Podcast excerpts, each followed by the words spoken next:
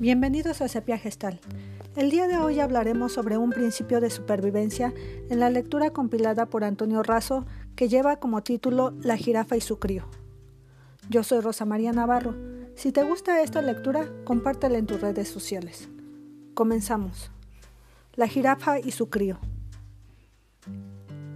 Cuando el crío de una jirafa nace, es expulsado desde el vientre de su madre y cae desde una altura de casi dos metros hasta el suelo.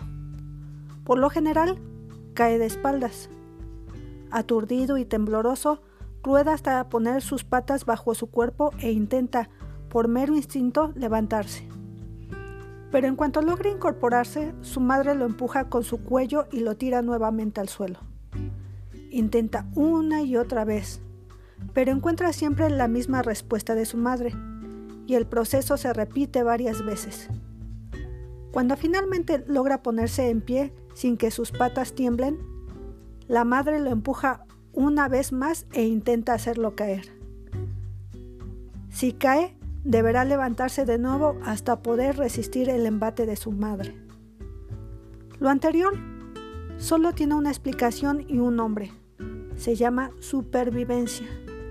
Y es que las jirafas recién nacidas deben aprender a pararse rápido y caminar para poder moverse con la manada. Esa es su única posibilidad de supervivencia. El duro pero eficaz aprendizaje provocado por la madre fortalece al recién nacido y sin duda le salva la vida. Recuerda, todo aprendizaje requiere de un gran esfuerzo, muchas veces doloroso, pero el premio ya lo conocemos. Se llama victoria.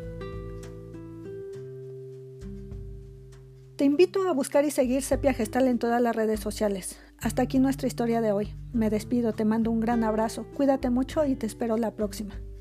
Si necesitas orientación, asesoría o psicoterapia, comunícate al 55 85 81 42 75. Hasta luego.